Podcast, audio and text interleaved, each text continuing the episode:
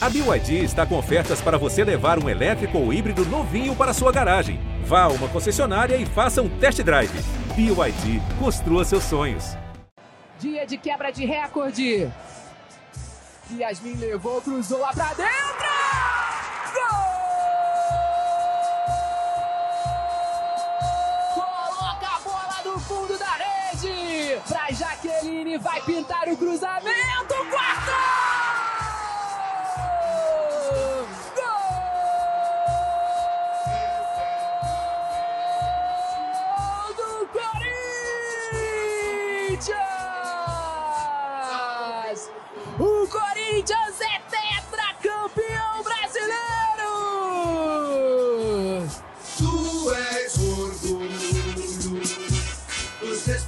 Esportistas do Brasil. Eu espero que todos abracem a modalidade e cresçam daqui para frente ser ainda maior.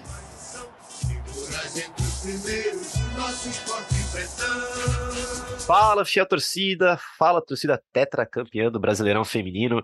Meu nome é Henrique Totti e chegamos para mais um GE Corinthians, o seu podcast semanal sobre o timão aqui no GE. A gente começou o programa ouvindo a narração de dois dos quatro gols em cima do Inter, que garantiram o quarto título brasileiro para as Brabas do Timão. Também a gente ouviu a Diane falando sobre o crescimento da, da modalidade. E nessa segunda-feira não tinha como ser diferente, falar muito desse título das Brabas, mais um para a lista de 11 títulos, se eu não me engano, desde 2016. A gente vai falar disso mais para frente também, vai trazer a lista atualizada. E para isso eu tô aqui com o Careca Bertaglia e a Giovana Duarte, participando pela primeira vez aqui com a gente, produtora aqui do Esporte da Globo, que manja de tudo e mais um pouco de futebol feminino, então não tinha como não chamar ela.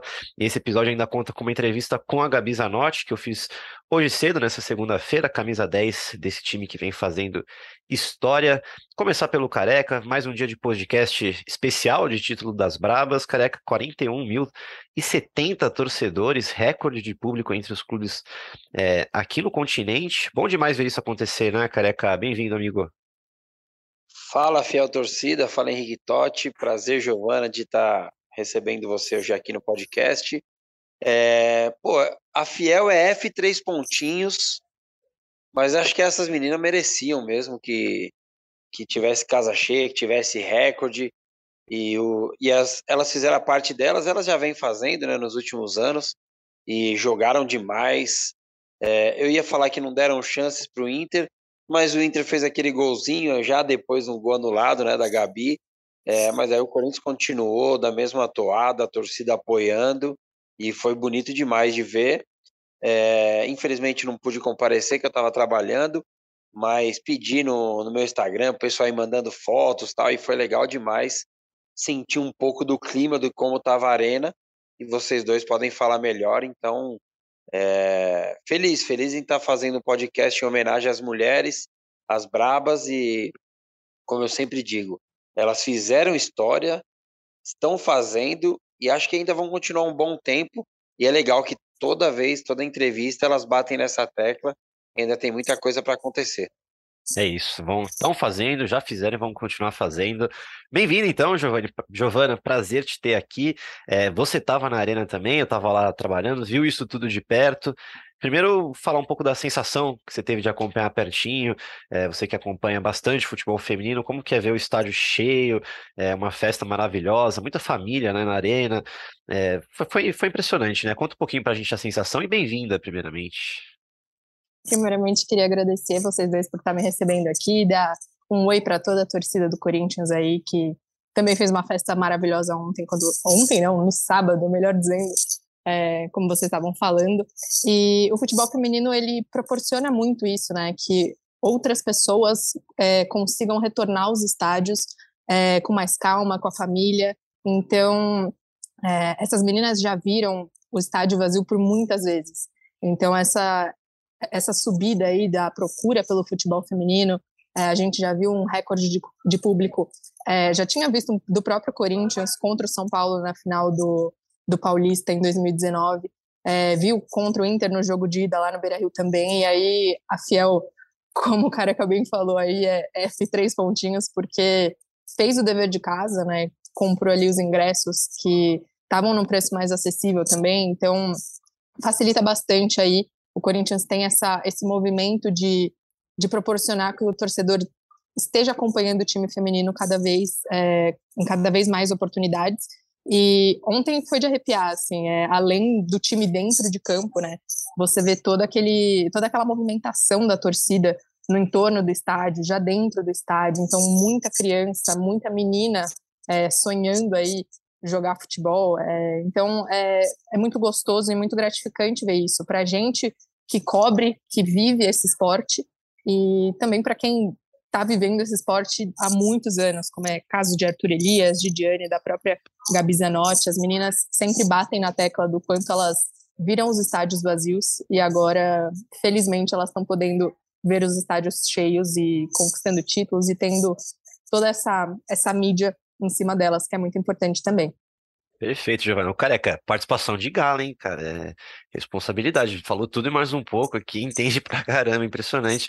E foi bem legal isso, isso que a Giovanna trouxe, é, porque um amigo meu que nunca tinha ido na Neoquímica Arena também, ele foi me procurar esses dias perguntando se, se eu sabia se eu sabia como comprava ingresso, enfim, eu não sou careca que tem ingresso para distribuir, mas ele veio procurar ajuda, para pedir ajuda e tal, enfim, ele foi, ele foi um desses, uma dessas pessoas que, que nunca tinha conseguido na arena até por conta do preço, né? É legal isso, né, careca, de, de ver pessoas que não conseguem ir é, por conta de preço ou outros fatores estarem lá prestigiando é, as mulheres. Foi até um público bem maior, assim, bem maior mesmo que a final do Sub-20 é, no domingo. É massa isso, né, que a Giovana trouxe. Ah, é legal demais. Não começa com essa, Giovana, eles ficam com essas coisas aqui que eu tenho ingresso. Já ia pedir aqui. É, então.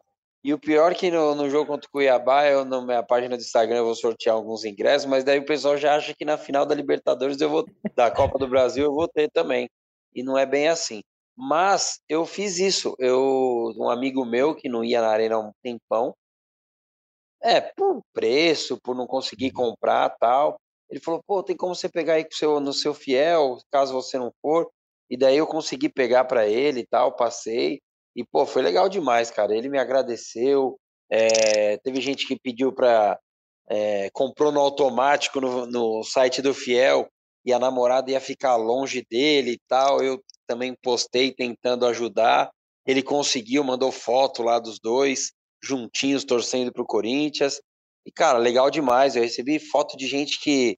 Um público, acho Corinthians e Santos em 2016, cara. Quase ninguém no estádio assim e agora casa cheia. É, eu, eu jogava pela faculdade, assim, então eu estava direto com as meninas, né, da, é, do futebol feminino, assim, e eu, eu acho que elas devem ter um orgulho muito grande de tudo isso, sabe? De, de, quem vem, o tal número baixo que a gente fala no samba, né? Quem começou lá quando o samba não era tudo uhum. isso. Eu fico imaginando essas meninas, né? Que a Giovana, que acompanha há tanto tempo, é, ver o Beira Rio também lotado, é, a Neoquímica Arena lotada, e que isso ser, e que, ser, que seja sempre, né? Que cada vez mais a gente possa consumir o futebol feminino, é, para que mais meninas cresçam jogando futebol, acreditando no sonho, que hoje é sim possível. É, e, pô, legal demais, cara, legal demais ver a felicidade ver tanta gente batendo nessa tecla, né? Jogadoras que já passaram pelo Corinthians, que eu sigo, e elogiando, né? É, o público que estava na Neoquímica Arena. E acho que essas meninas de antigamente lá que sofreram mesmo, essas aí devem estar com um orgulho muito grande é, de ter, de ver como o futebol feminino está hoje em dia. Demais, demais. Você deu um bom gancho para a gente ouvir, então, é, a entrevista com a Gabi Zanotti, uma jogadora experiente, né, de 37 anos. Eu, inclusive, fiz essa pergunta para ela de como é ela, como uma, uma atleta experiente, é, ver o crescimento da modalidade. Eu perguntei se ela sente que é meio que uma sensação de, de dever cumprido, de que a, as próximas gerações estão bem encaminhadas é, no futebol feminino. Uma entrevista bem interessante, ela fala sobre o, sobre o 4 a 1 sobre o, o Olé pós, é, pré-quarto gol, ela fala sobre a importância do título, sobre casa cheia, sobre o tornozelo dela. É, vamos ouvir a Gabi Zanotti, que é muito importante é, para esse time feminino do Corinthians, e vamos para essa entrevista. Primeiramente, parabéns por mais esse título, é, é o seu décimo pelo, pelo Corinthians, me corrija se estiver errado, porque são muitos, né? É, obrigada. Décimo título, né? Acho que o nono foi a Supercopa no início do ano, esse é o décimo título. Show demais, sensacional. Então, agora indo mais pro, pegando uma linha do tempo é, de sábado mesmo, da final, queria que você descrevesse um pouco a sensação que você teve ao entrar na Neoquímica Arena abarrotada de gente, né? Porque você pega o crescimento do futebol feminino no Brasil e principalmente no Corinthians. É, qual que foi o sentimento ali entrando em campo? O que, que você estava pensando na hora? Ah, fantástico, né? Tá vivendo tudo isso, é uma atmosfera incrível na Neoquímica. É, as duas finais, na verdade, né? Lá no a torcida também do Inter fez uma grande festa na primeira partida no Beira Rio e a gente gosta de desafio, né? Nossa torcida comprou a ideia, fez uma campanha aí, né? Para invasão por elas e foi incrível, assim, já entrar e sentir aquela energia, a gente sabe da importância do nosso torcedor, é, como a gente fala, é sempre o décimo segundo ali dentro de campo com a gente e nos empurrando do, do começo ao fim do jogo, é, a gente sabe que, que é difícil jogar com, com a arena lotada né, para o adversário, e foi incrível. Show demais. Eu, eu... marcado aí na, na história. Entendi, certinho. É, você, como uma atleta mais experiente, longe de querer te aposentar, mas você que já passou por muita coisa, é, fica uma sensação ali de meio que dever cumprido, de que o futebol feminino, é, até pensando nas suas companheiras mais jovens, está é, bem encaminhado? Fica essa sensação? Ah, sem dúvida, né? É, a gente, né, a minha geração, as gerações anteriores, a gente sabe a luta que foi lá no início, o quanto nós trabalhamos, é, nos abdicamos de muitas coisas para um dia, né? Tá, tá vivendo isso. Então, é, eu vejo que estamos no caminho certo, feliz demais com todo é, esse desenvolvimento da, da, modalidade aqui no país e fico muito feliz de estar ainda conseguindo atuar, fazendo parte desse processo de, de evolução da modalidade. Legal, a gente volta um pouquinho mais para isso mais para frente. Agora voltando para o jogo, que eu estava lá na arena também, estava cobrindo é, a final. E na hora que o gol do Inter sai, fica, é, ficou aquela sensação para mim, pelo menos que não ia demorar muito para o Corinthians virar. É, como que foi sair atrás do placar nessa final, com o estádio cheio? É, vocês tinham confiança total na virada? Sim, nós fomos para o jogo, fizemos uma boa semana né, de trabalho, o planejamento foi todo certinho. É, tomamos o gol é, e a torcida né, do Corinthians tem essa, continuou gritando, apoiando, então assim, a gente tinha nós estávamos muito conscientes do, do que nós tínhamos que fazer dentro da partida. Em nenhum momento achei que o grupo foi bem maduro também, de não se desesperar, porque a gente sabe que isso é a parte mental é fundamental. É, mas logo depois a gente já conseguiu o empate e foi a nossa resposta foi foi muito boa assim isso da torcida do Corinthians cantar mais alto depois que o, o, time sofre gol é coisa de louco, né? Dá um, dá um incentivo a mais, né? Com certeza, eu acho isso fantástico. É, nem parece que saiu o gol do adversário, né? Normalmente outros, outros, as outras torcidas ficam, ficam caladas, assim, e a torcida do Corinthians começa a gritar mais quando o adversário faz gol. Então, acaba passando batido o gol do adversário. Isso acaba nos fortalecendo dentro de campo. É sensacional mesmo. É, eu tava gravando ali o fim do jogo também no celular, é que a torcida tava fazendo olé, olé. Até fiz um vídeo bom, porque tá saindo olé, olé, aí vocês estão tocando a bola e, e, sai o quarto gol. Acho que foi uma das, das maiores explosões que eu já vi ali em, é, nos jogos do Corinthians, tanto feminino, tanto masculino. É, como foi aquela, aquela hora ali do olé até o gol? É, nessa hora eu nem consegui ver direito o gol, porque foi uma jogada né, muito bem trabalhada, foi muito bonito esse lance do último gol ali da Jenny. Eu já estava ali no banco fazendo meu gelo e estou escutando olé, olé, olé. E quando chega assim, já estava todo mundo indo em direção para comemorar antes do gol sair. E aí, cara, quando eu só vi todo mundo correndo, deu nem tempo de levantar e me juntar ao grupo, assim, correndo para comemorar. Mas foi incrível. Mas eu vendo o, o vídeo ah, hoje, né, assisti também ontem várias vezes o vídeo do último gol, foi, foi fantástico, assim. E é realmente um trabalho que, que a gente faz, né?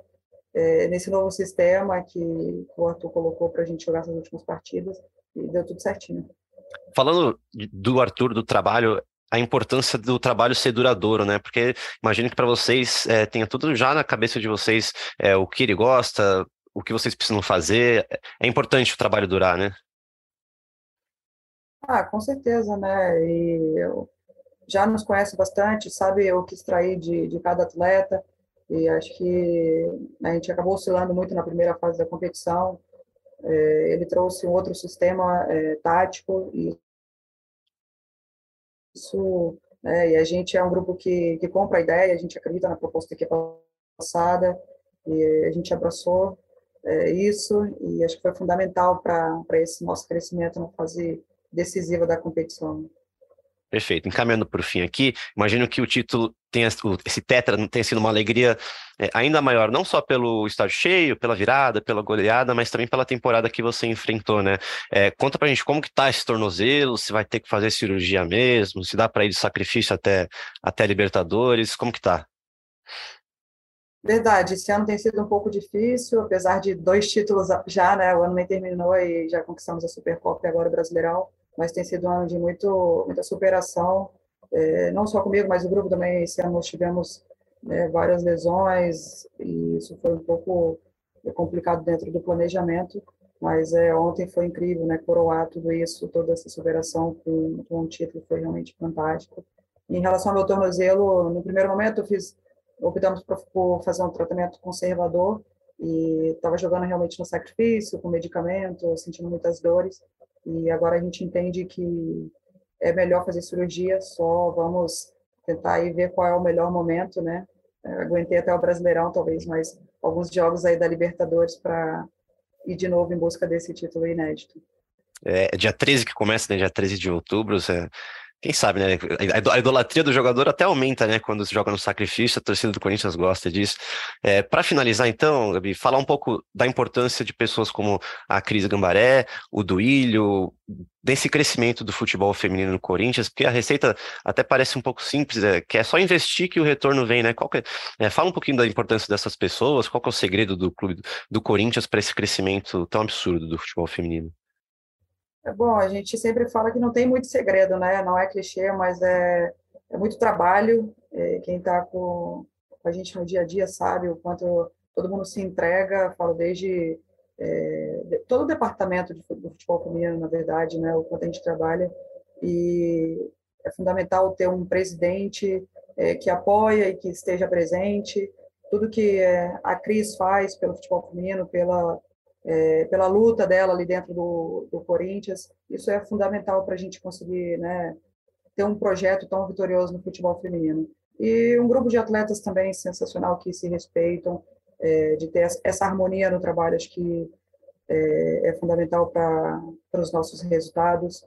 É, acreditar, um grupo que acredita no, no que é passado, que é, falo desde parte tática, parte física, que entende é, as nossas limitações, nossas dificuldades e abraça a ideia. Acho que isso é, não é segredo, né? É muito trabalho e acho que tudo isso é, acontecendo junto, né? Todo mundo acreditando no outro, se respeitando.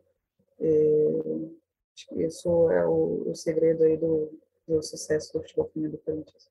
Perfeito, perfeito, Gabi. Parabéns de novo. É, essa entrevista vai para o GE Corinthians, que é o nosso podcast aqui do Corinthians no, no Globo Esporte. É, imagino que toda a nossa audiência está mandando um parabéns também para vocês. Muitas pessoas já mandaram mensagens falando que estavam lá na arena. É, manda um abraço para nossa audiência do GE Corinthians e a gente encerra a entrevista por aqui. Valeu. Agradecer a todo mundo né, que acompanhou, o torcedor, a galera que comprou essa ideia da campanha né, Invasão por Elas e, cara, foi fantástico um abraço para todo mundo aí. Vai, Corinthians. Essa Gabi Zanotti, então, 10 títulos pelo Corinthians feminino, não é pouca coisa, não é muita coisa. É muito grande na história do clube, muito grande mesmo. E dá para tirar bastante coisa dessa entrevista, né, pessoal? Primeiro vamos falar do factual, que foi o, foi o jogo em si, né? Eu até brinquei com a, com a Gabi, falando que na hora que o Inter faz o gol, é, eu não falei isso para ela na hora assim, mas as rádios gaúchas que estavam lá na, na, arena deram aquela empolgada, já começaram a sonhar com um título que seria histórico para o Inter também, porque foi uma campanha histórica para o Inter, é bom lembrar isso também. É, mas deram aquela empolgada e eu fiquei pensando ali mesmo, falei, putz, gente, calma, o Corinthians vai virar isso aí daqui a pouquinho. O Corinthians estava bem no jogo, estava bem organizado, apesar de a gente, a gente, a gente até ter falado isso antes aqui do podcast, né, Giovana, sobre tentar adivinhar a escalação.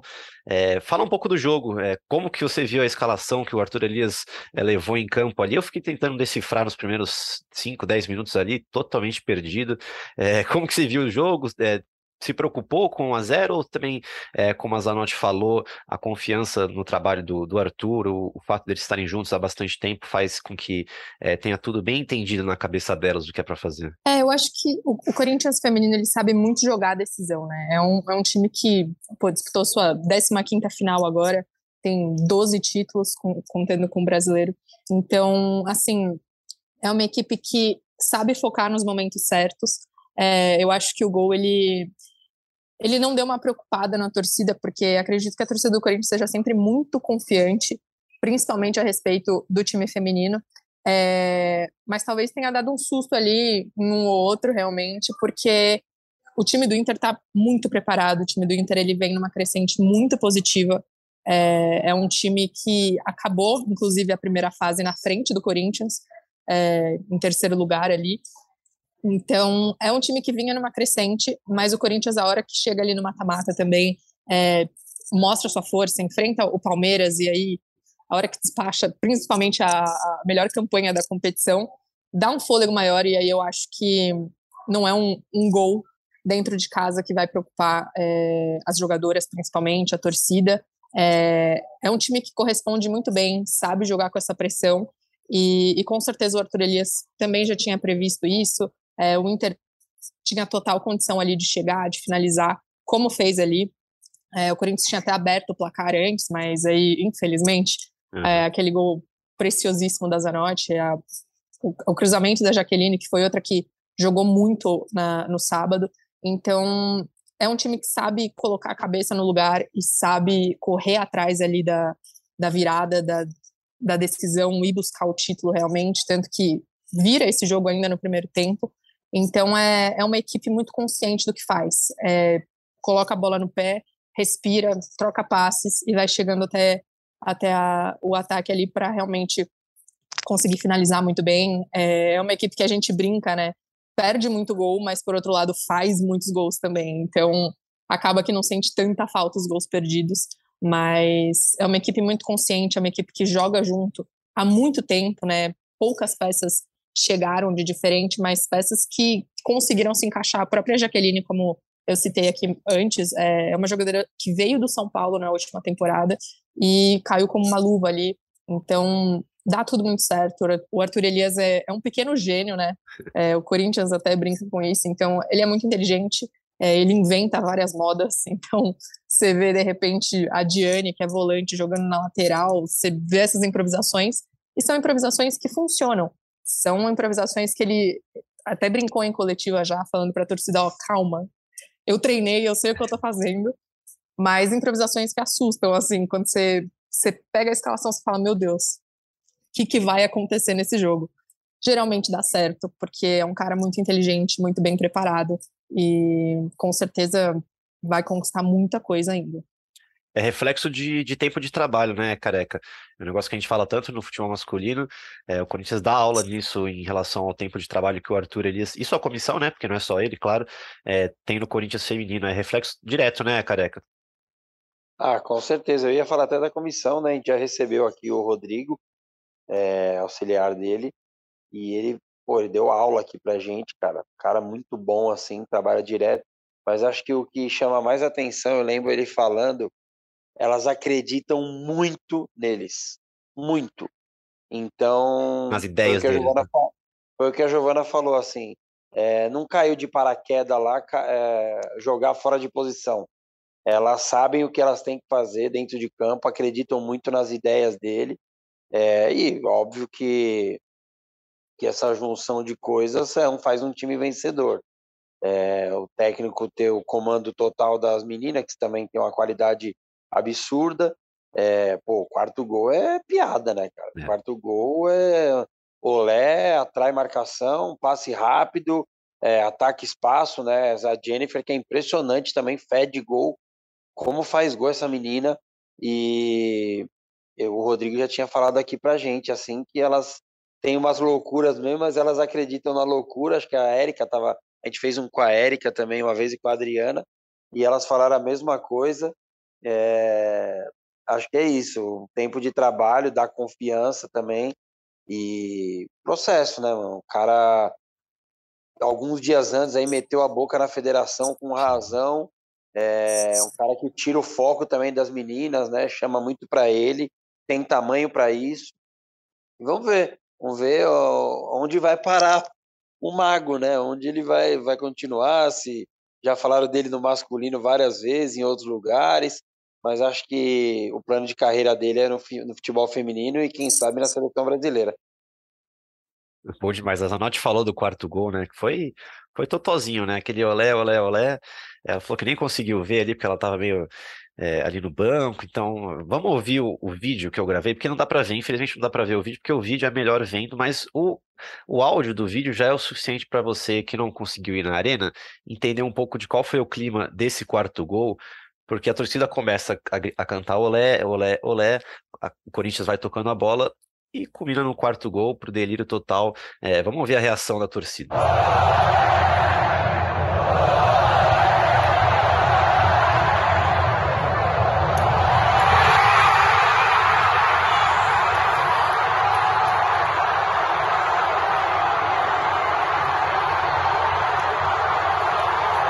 Fato, como vocês conseguiram ouvir aí, foi um clima absurdo mesmo na arena. É, a gente da, da imprensa, a gente fica ali em cima no décimo andar, né? Eu resolvi gravar esse vídeo para pegar só o, o, fim da festa, né? Aquele grito de aquele grito no apito final, e aí foi, fui coroado com é, com esse vídeo que também eu gravo duas menininhas se abraçando, felizes da vida pulando, um pai com filho, assim, é uma imagem, uma imagem muito boa, muito bacana mesmo, que rendeu bastante nas redes sociais. Mas agora voltando então para o factual desse jogo, que, que é o tornozelo da Zanotti, né? É, a Zanotti falou que ela, ela jogou no sacrifício, ela vem jogando no sacrifício, né? Porque ela teve uma torção no tornozelo é, esquerdo em agosto, ali no fim de agosto, sofreu, se eu não me engano, três meses com isso e vem jogando com dores e aí decidiram fazer agora uma cirurgia. Eles tinham optado por uma, um tratamento mais conservador é, no começo, é comum isso, né, para tentar ver se não é preciso uma cirurgia, mas agora vai ser preciso. Só que pelo que eu senti dela, ela vai vai prolongar, prolongar um pouquinho as dores aí até a Libertadores. É, você também sentiu isso, Giovana, que ela vai dar uma segurada aí, vai para vai o sacrifício de novo, em busca do, de mais um título da Libertadores? É, eu acho que sim, viu? Porque o time já viaja aí na semana que vem para Quito, no Equador, para poder fazer essa, essa Libertadores aí, em busca do quarto título também.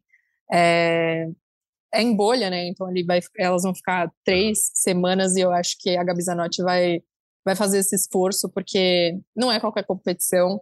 É, e a gente torce para que não, não piore nem nada, com certeza a, a comissão ali do Arthur Elias vai avaliando jogo a jogo, treino a treino, para ver como que ela pode chegar nessas, nesses jogos aí da Libertadores. Mas é aquela. É, é jogadora boa que quer jogar e vamos com dor mesmo. E, e, e, é esse símbolo também que, que a torcida gosta, né? Da jogadora que, que vai na raça, vai na luta e, pô, falou depois da conquista, né? Não, não revelou antes que estava jogando com dores para não servir de uma eventual desculpa. Então, é, é uma postura muito de, de liderança que a Gabi Zanotti tem, e a torcida vê muito isso, a equipe vê muito isso, é, então acho que ela realmente vai fazer esse esforço aí para jogar aí mais uma competição e vencer essa lesão que foi o caos na temporada do Corinthians feminino, né? Total, falou tudo. A Gabi Zanotti tem uma importância gigantesca mesmo. Passando pela Libertadores Feminina, acontece dos dias 13 ao 28 de outubro em Quito, né, capital do Equador. As Brabas já conquistaram três vezes o título continental e passando pelo grupo do Corinthians, que até parece com o grupo do masculino esse ano, tem o Always Ready da Bolívia, o Deportivo Cali da Colômbia e o Olímpia do Paraguai. É, se comparar com a Libertadores masculina, só trocou o Boca Juniors pelo Olímpia, mas enfim, a gente espera que ela consiga aguentar até lá, ou em caso de cirurgia antes disso, que dê tudo certo. Mas é sobre essas lesões, né, que eu queria falar, porque o Arthur Elias sofreu com isso nessa temporada, né? O que ele, o que ele teve de, de jogador no departamento médico não está escrito. E eu tava vendo o Twitter esses dias e eu vi um, um arroba aqui, o arroba SC, SCCP Comuna, que ele fez um, é, um levantamento das lesões que as campeãs brasileiras enfrentaram é, nessa temporada, e só de jogadora de linha ele levantou 10 ali, que passa da Juliette, Érica Campiolo, Luana, Eren, tudo com dois meses para cima, com diferentes tipos de lesões, estiramento no joelho, é, fratura no nariz e no ombro, como, como a Campiolo, lesão no ligamento do joelho, torção no tornozelo, como a Zanotti, entorce no tornozelo, como a Gabi Portini, enfim, foi uma, foi uma temporada sofrida, né? é, para o Corinthians do Arthur Elias, E ele também falou sobre isso, é, sobre a superação que teve, o tom de superação que teve esse tetracampeonato brasileiro também, é, que foi muito importante. É, e também mostra a importância do, do, do, treinador conhecer o que tem em mãos, né, Giovana? Porque se você tem tanta ausência, assim, a gente pode até fazer um comparativo com, com o Vitor Pereira, né, que, aquele cara que não conhecia o elenco ainda que tinha em mãos, mas também sofreu com muitas lesões e acaba fazendo uns testes que não dão certo, mas não. como é um trabalho muito duradouro já do Arthur, né, ele conhece as opções, consegue fazer essas improvisações, assim, entre aspas. É, é de superação mesmo esse campeonato, né? Com certeza. É, realmente aí, por exemplo, na, na própria semifinal ali do Brasileirão contra o Palmeiras, é, o Corinthians teve um momento de ter 11 jogadoras como desfalque, né? Uma delas, a Tarciane, estava com a seleção, não era por lesão, mas realmente você chegar numa final, numa semifinal de campeonato contra o seu maior rival e ter quase um time inteiro aí é, no, banco, no, no departamento médico é muito complicado. O Corinthians já começou essa temporada disputando a Supercopa Feminina e na final da Supercopa Feminina perdeu duas atletas com, com uma lesão no ligamento ali do joelho. Então, a, a Kemily, que é a goleira, e a Kat, que é a, a lateral direita ali, vão perder quase que o ano inteiro, né? Então, estão tá, numa crescente na recuperação, é, mas realmente são, são perdas muito significativas também, porque eram jogadoras que estavam vindo numa crescente muito boa da temporada anterior para essa. A própria Érica, que é uma possibilidade de retornar agora para a Libertadores, que na Libertadores do ano passado acabou se lesionando. Então o Arthur teve que lidar com muita perda, é, teve que realmente botar em jogo ali, que conhecia seu time, que sabia onde que ele poderia mexer, quem que ele poderia contar contou muito com a base também. Teve um jogo do Paulista que foram sete jogadoras é, titulares da base. É, e as meninas deram trabalho ali para a Ferroviária. É, a gente até, nesse dia especialmente, todo mundo se assustou, falou, meu Deus, o cara enlouqueceu, vai com sete meninas da base como titular. E, e, deu trabalho. A base do Corinthians bateu de frente com o time titular da Ferroviária no Paulistão, então é, o cara realmente conhece o que ele tem em mãos. Ele faz é, ele participa ativamente, né, da montagem ali do time, então ele já prevê quem que ele vai talvez perder, então ano passado perdeu o Gabi Nunes, é, a própria Vicky, que foi agora voltou, ele já sabia quem que ele ia perder e ele já foi buscar. E ele já foi buscar jogadoras que, que pudessem repor nesse mesmo nível.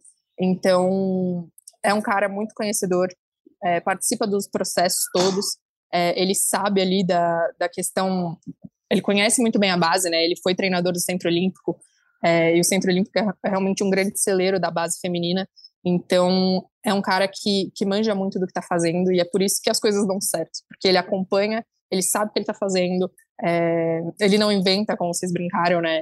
Não, não é do nada, é realmente tudo muito pensado e tudo muito bem pensado. A gente estranha, a gente sempre estranha as coisas que ele faz, mas é, é, é genial, é de assistir e aplaudir, porque é um cara muito conhecedor do que faz.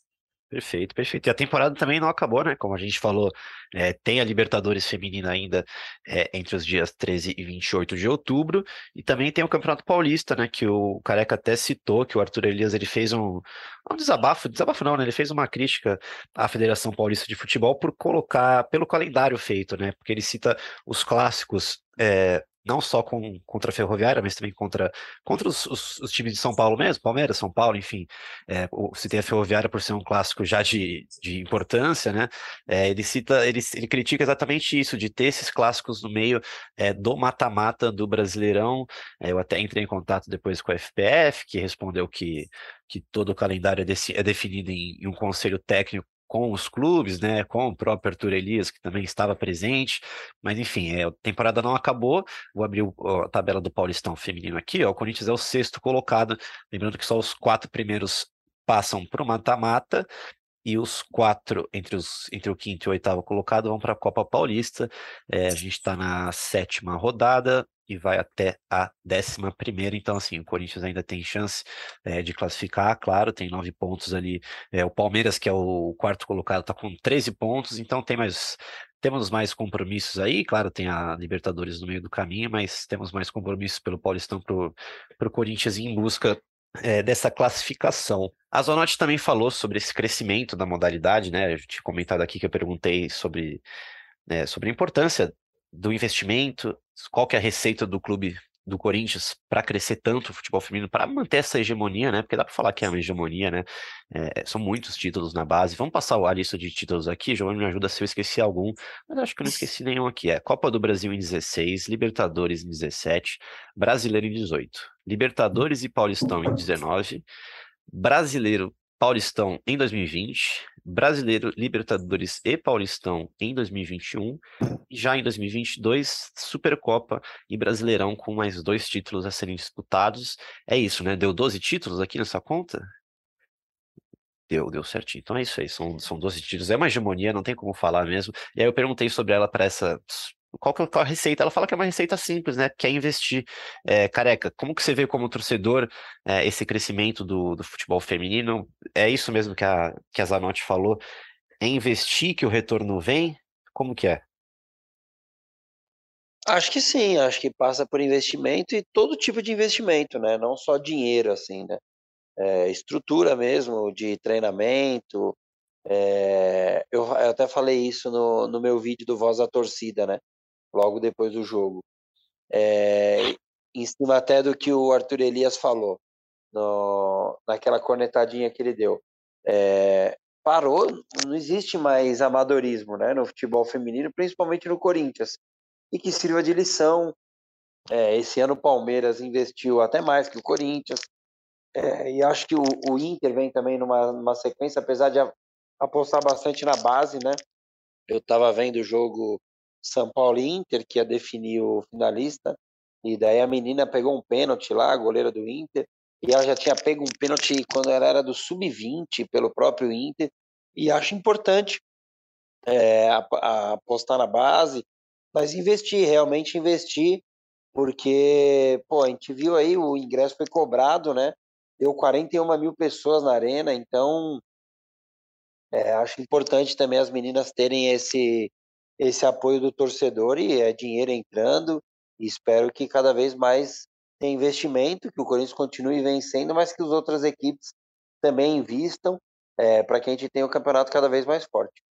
É isso, né, Giovana? É uma receita é, boa para os outros clubes seguirem essa que o Corinthians fez, né? É, como eles falam, não tem segredo. É o investimento, e como o Careca bem ressaltou, não só o investimento financeiro, mas realmente buscar pessoas que conheçam do que estão fazendo. É, a Cris Gambaré fez isso de uma maneira genial. Então, quando ela foi convidada ali para reativar a categoria em 2016, é, ela sabia que ela ia buscar os melhores, e aí ela realmente conta que foi uma conversa muito produtiva com o Arthur Elias. É, eles realmente estavam focados em fazer o Corinthians um time é, no feminino, né? De uma grandeza absurda e estão conseguindo fazer isso é, de muitos anos. É, a Cris fala também que é importante você entender que qualquer investimento que você tenha, então se você tem pouco para investir no feminino, né, é, como ela já teve pouco para investir ali no time, é, é, importante você fazer o melhor com aquele pouco que você tem, porque já contribui para a modalidade. É claro que o que o Corinthians faz é realmente fora da curva, mas dá para ser repetido, talvez não com tamanha genialidade como o Corinthians fez, porque enfim, a, a comissão técnica do Corinthians é realmente fora de série e é uma comissão que está desde o começo do trabalho ali em 2016. É, então, mas dá para ser replicado. A gente fala do Palmeiras, que veio com muita grana, mas acabou não conseguindo chegar ali na final do Brasileiro. É, o próprio Flamengo, que se reforçou muito bem, teve jogadores de peso é, absurdo aí no elenco e, e não conseguiu chegar é, na final do Brasileiro é, não, não passou nem para a SEMI, né, se a gente for resgatar aí. Então, não é só um investimento financeiro e, ah, vai tudo se resolver. Tem que ter um investimento de pessoal ali, sabe? De pegar pessoas que conheçam para realmente montar um elenco competitivo, porque o calendário do feminino realmente é muito bagunçado, é muito mal pensado ainda. É, então você tem que ter todo esse conhecimento e, e é sentar para trabalhar, sabe? A Cris tem um pessoal é, enxuto, né? A gente acha que, nossa, tem muita gente ali no departamento, mas é, é um departamento mais enxuto em que eles conseguem realmente se organizar e, e fazer um monte de coisa ali. É, é, um trabalho absurdo, ela reforça isso o tempo todo, o quanto é, o pessoal dela trabalha e ela divide muito isso com eles, né? A Vitória não é só dela, é de todo o, o pessoal ali do, do Corinthians feminino.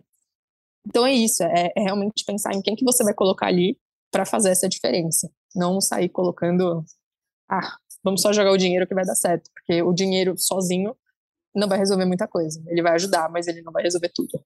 Perfeito, perfeito. Isso que você falou do, do investimento, mesmo se você tem pouco, fazer o melhor em cima do que você tem pouco, me lembrou até da, é, das redes sociais, né? Porque o Corinthians é um dos primeiros que, que fazem a rede social exclusiva para o Corinthians, para o time feminino. Então, são essas pequenas coisas também que atraem o torcedor é, para a modalidade, super importantes mesmo. Então, acho que a gente passou por tudo e mais um pouco desse Corinthians feminino, desse título super importante. Passamos ainda que a temporada ainda não acabou, então vamos ficar ligado aqui no GE Corinthians é, para falar mais sobre o Corinthians feminino, quem sabe mais um título de Libertadores, uma classificação é, importante também para o mata-mata do Paulista. Virando a página agora, amigos, vamos falar do Sub-20, porque a equipe do Danilo recebeu o Palmeiras esse domingo e perdeu de 1 a 0 o gol do Ender, que ficando com o vice-campeonato brasileiro da categoria. Vou passar rapidinho pelo jogo em si, porque o importante para mim, no final das contas, não é o resultado, né? Não é perder um, por 1 a 0 para um rival, porque até é um resultado normal, se fosse 1 a 0 ao contrário também seria normal. É importante é, saber quem que pode ser revelado, quem que pode ser aproveitado ali. É, mas passando rapidinho pelo jogo, acho um pouquinho que o time do Danilo podia ter entregado mais, é, até por ter um, um banco de reservas até melhor que o Palmeiras tinha.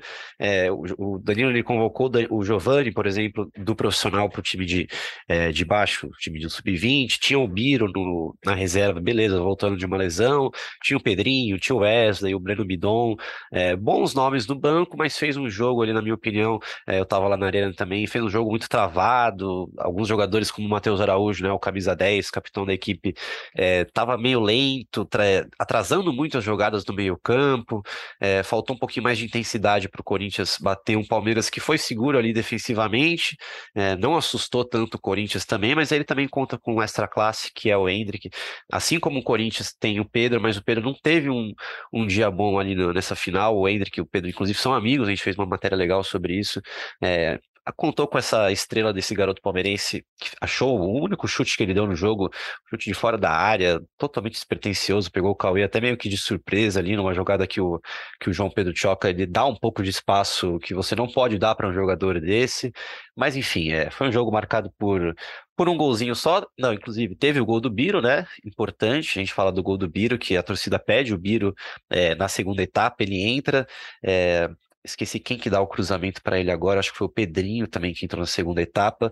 Ele faz o gol ali impedido, sai para comemorar, ele fica cego até porque ele nem vê o Bandeirinha levantando a bandeira na frente dele tira a camisa, vai pra torcida, foi uma puta festa, mas aí ele viu o bandeirinha mesmo e tava um pouco impedido mesmo, não tinha o que fazer, é, apesar de não ter VAR, acho que até por isso que ele, ele achou que tinha VAR, ele saiu comemorando, ah, depois o VAR, depois o VAR volta atrás ali, mas enfim, o jogo em si foi esse, passando um resumo bem rápido ali do, do jogo, Giovana quer acrescentar alguma coisa sobre, sobre o segundo tempo ali, alguma coisa, é, careca, ou, ou falei bem do que foi o jogo?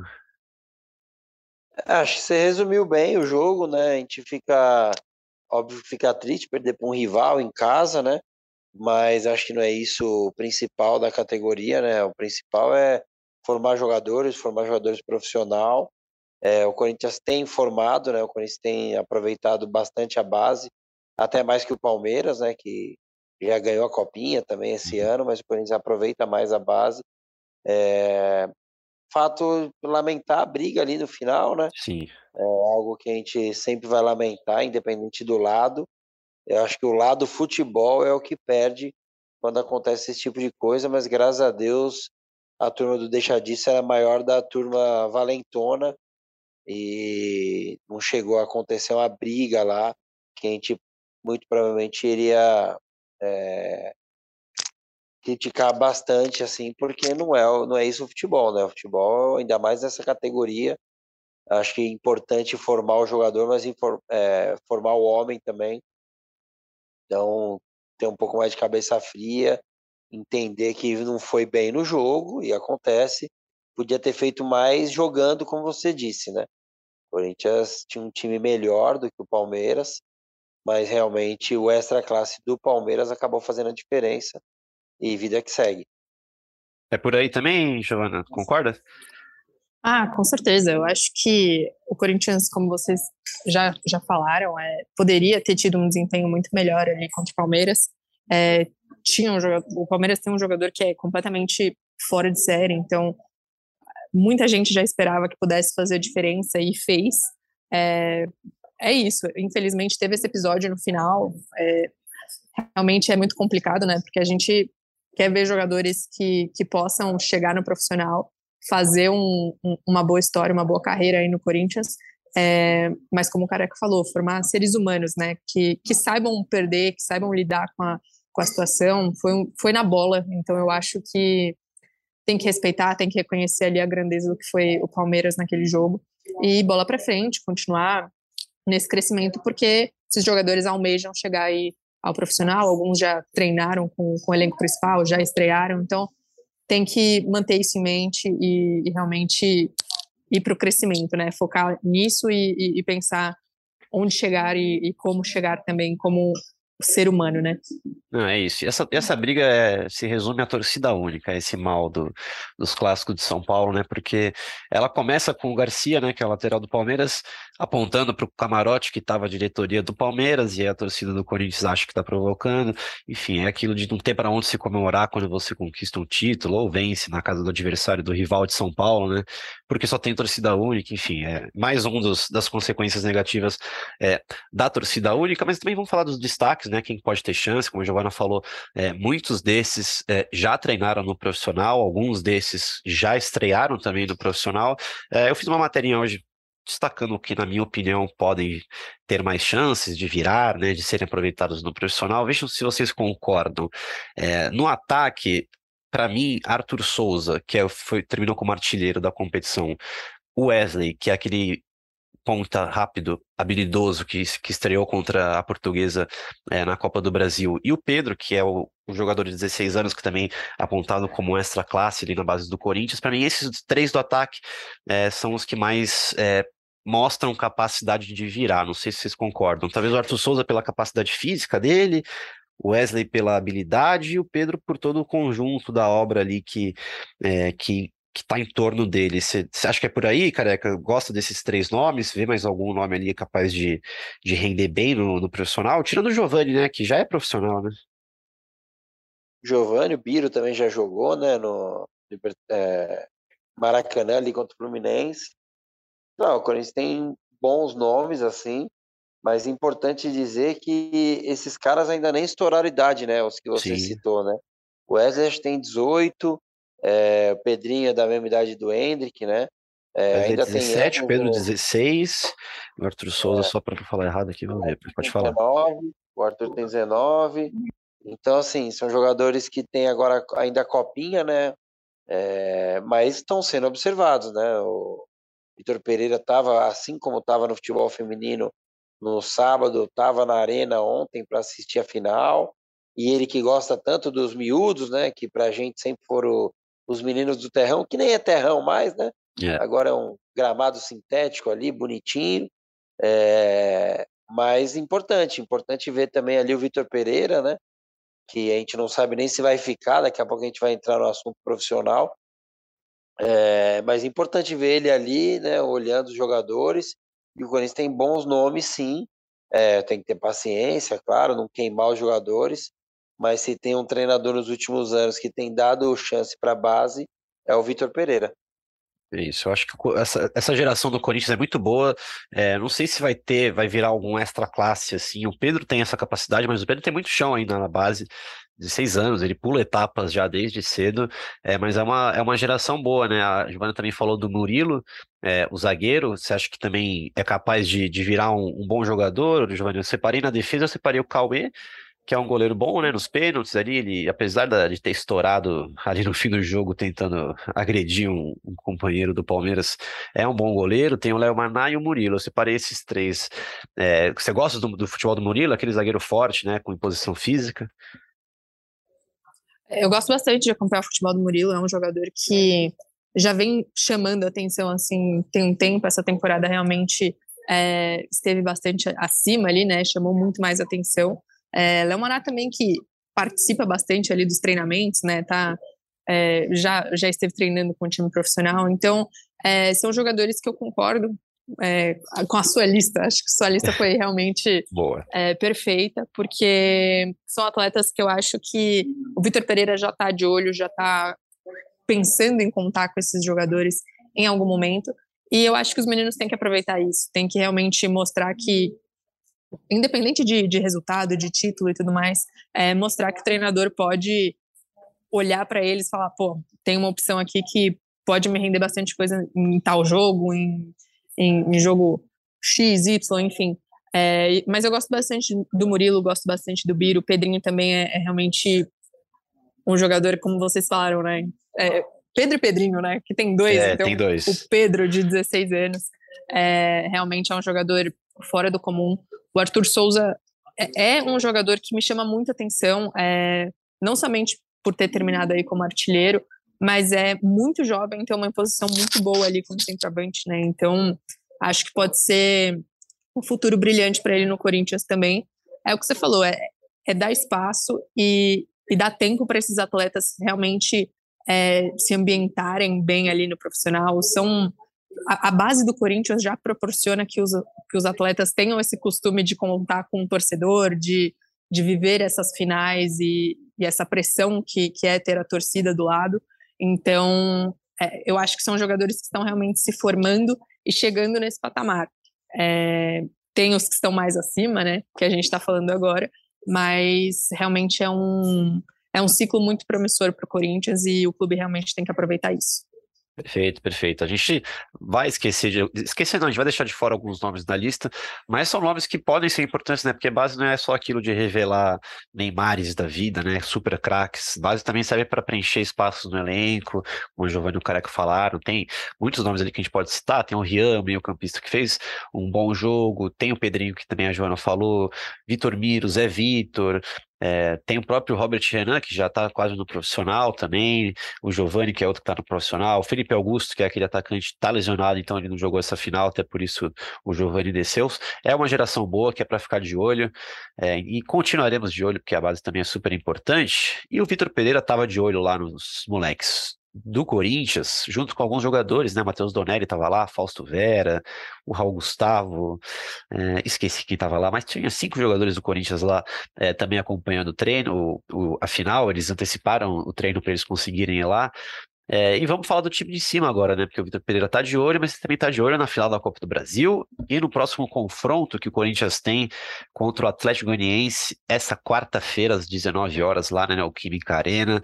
E a gente tá pensando como que o português vai definir essa escalação, se vai com com time misto, se não vai com o time, vai com reservão, vai, vai com o titular, porque a gente tem o Atlético essa quarta em casa, depois o Cuiabá no próximo sábado também em casa, aí vai para a Juventude na terça-feira, depois tem o Atlético Paranaense em casa no outro sábado, e aí vem o Flamengo no primeiro jogo da final da Copa do Brasil.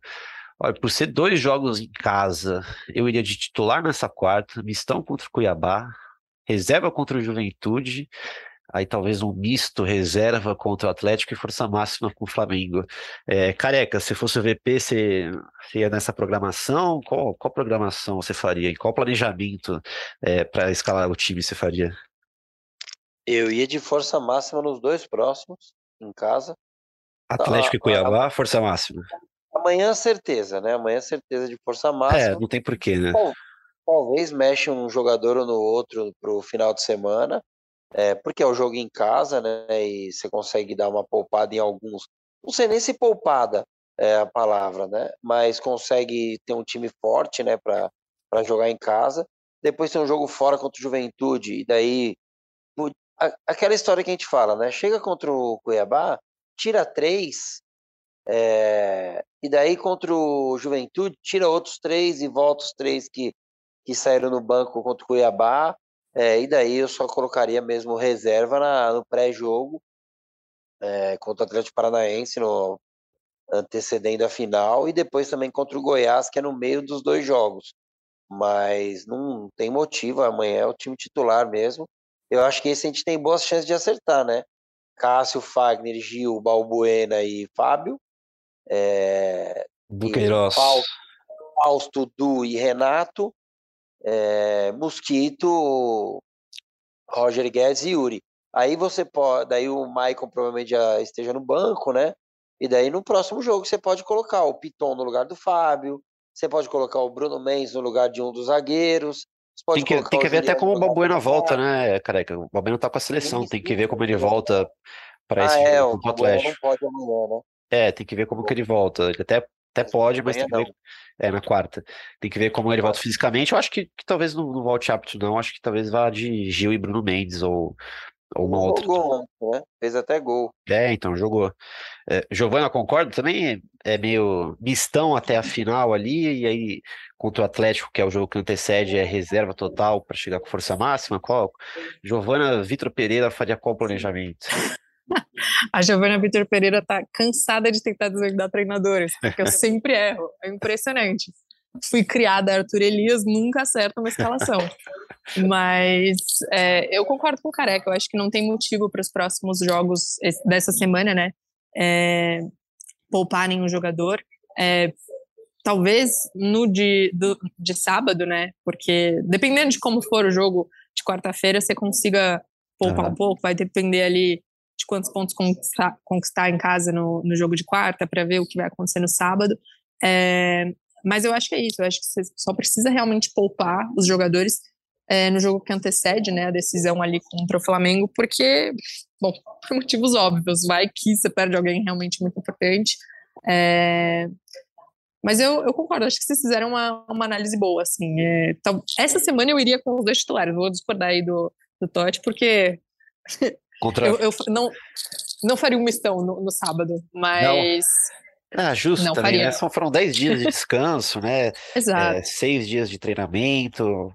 Faz sentido, mas talvez o Renato Augusto, não sei, o Renato Augusto, esses caras, é, foi o que o Careca falou, né? Talvez trocar dois, três só, né? Os mais, os mais experientes ali. Eu acho que o Renato Quem- Augusto é esse- desses que precisa dar uma, um rodíziozinho, né? É, tem que. É aquele jogador que você não pode perder de jeito nenhum, né? Então você tem que realmente ter uma administração boa ali para ele chegar realmente 100% ali para a final da Copa do Brasil, né? E se Maicon voltar a tempo da, da final da Copa do Brasil, Giovana, que a gente foi uma discussão que a gente teve é, no episódio passado, Careca, acho que foi, né? Foi, foi. Você iria de Maicon se o, se o Maicon voltar bem até a final da Copa do Brasil, sei lá, mesmo se ele não fizer bons jogos até lá, é, eu queria ouvir sua opinião também sobre isso. Eu acho que depende muito de como o Michael voltar, né? Porque realmente tem uma readaptação, é, ritmo de jogo é outra coisa. É um jogador que faz muita diferença, é um jogador importante, mas eu acho que tudo depende desse retorno. Então, é, se voltar muito acima, se voltar realmente é, melhor, eu acho que, que vale a alteração ali para a Copa do Brasil. Mas eu acho muito difícil em razão de ritmo de jogo, né? Tem alguns jogos aí até a final, mas eu acho que é muito difícil você reconquistar toda essa, essa esse ritmo que você perdeu há, há um tempo, né? Tá um tempo afastado já. Então, é, eu acho que na melhor da, da- das hipóteses, é, eu voltaria com o Michael, mas pô, é injusto, hein? O que, que vocês É, definiram? Eu- a gente, a gente não definiu também nada, né, porque- Careca? Eu, eu, É eu muito difícil. esperaria, né? Eu esperaria esses jogos, é, mas a princípio eu, eu manteria quem tá jogando. É, eu também. É, eu manteria o Du, e assim, a gente até pensou numa Porque outra tá dando resultado, né? Então, Sim, então estão até- entregando bem. a gente até pensou numa outra possibilidade que também é, a gente gostou aqui, a gente falando no último episódio, porque ele pode, é, por exemplo, o jogo é bem complicado contra o Flamengo, ele pode mudar o esquema e, e jogar com, com um tripé ali de meio de campo, Maicon, Du e Fausto, e ele dá mais liberdade para o Renato se aproximar de Roger Guedes e Yuri, é uma possibilidade também. É, acho que o mais importante do Maicon voltar não é se ele está entre os 11 ou, ou, ou não. Eu acho que o mais importante é você ter mais uma opção para você para que você possa mexer durante um jogo e não ficar limitado ao mesmo esquema e aos mesmos jogadores. Total, acho que a gente está a gente tá em sintonia e acho que também a gente vai, vai acertar essa escalação. É, vou passar de novo aqui, vai para o nosso ouvinte, Cássio, Fagner, Gil. Aí depende, Balbuena ou Bruno Mendes, do Balbuena voltando na seleção paraguaia, Fábio Santos na esquerda, do Queiroz, Fausto Vera e Renato Augusto, Gustavo Mosquito, Roger Guedes e Yuri Alberto lá na frente. Assinamos essa então, Giovana Careca, é isso, né? Sim, sim. Estou com vocês. Fechou. Então, se, se a gente não acertar, os torcedores nos cobrem nas redes sociais. É, arroba análise fiel, arroba Henrique. É, vamos passar do Braga, que é mais fácil, né? Arroba Mabragacello. Braga reclama lá, lá, reclamações no do Braga. Ele mandou no privado essa escalação aqui para nós, então reclama com ele. E é isso, então, amigos. Vamos encerrando por aqui essa edição bem legal, com a participação especial da Giovana Duarte, produtora aqui do esporte, que vai ter que voltar mais vezes agora, viu, Giovana? Obrigadão. Obrigada, Careca. Obrigada, Totti. Agradeço muito a, o convite. Fiquei muito feliz. É, precisando, estamos às ordens. E obrigada a todo mundo que ouviu, nossos ouvintes aí. É realmente um prazer estar com vocês. Show de bola. Valeu, Careca. Sempre um prazer, amigo. Até a próxima. Nenhum salve hoje? Pô, cara, eu não vou mandar salve hoje não, porque eu não anotei. Nem o ingresso hoje. Olha lá, a Giovana já entrou. É isso, vai voltar mais vezes agora, Giovana. Chega. Nossa, era o que a Giovana precisava para ter um passe livre aqui. É já isso. ela no grupo, que já falou dos meus ingressos tal, que nada. É, mas prazer, prazer falar de Corinthians sempre. Prazer, Totti, prazer, Giovana, seja bem-vinda. Volte mais vezes. E feliz, feliz em em quase 70% do programa a gente falar do futebol feminino, que tem crescido e, e tem sido fácil até torcer para o Corinthians, né? É, no futebol feminino é muito mais tranquilo. E um é o respiro, né? Não, é, dá uma tranquilidade e tal. E o gol do, igual a gente comentou, o gol do Inter só deu uma emoçãozinha porque é Corinthians. Porque senão seria 5 a 0 4 a 0 Mas como é Corinthians, toma um golzinho tal, dá aquela insegurança mas daí as meninas nem deixaram sofrer. É isso, então. Agradecemos a audiência de sempre da Fiel. Compartilha com seus amigos o podcast, interage com a gente lá nas redes sociais. E aquele abraço, a gente volta depois do jogo contra o Atlético Goianiense, lá para o fim da semana. Fiquem de olho nas redes sociais, aqui no ge.globo.corinthians, para checar quando que sai o próximo episódio. Então, um abraço e até lá.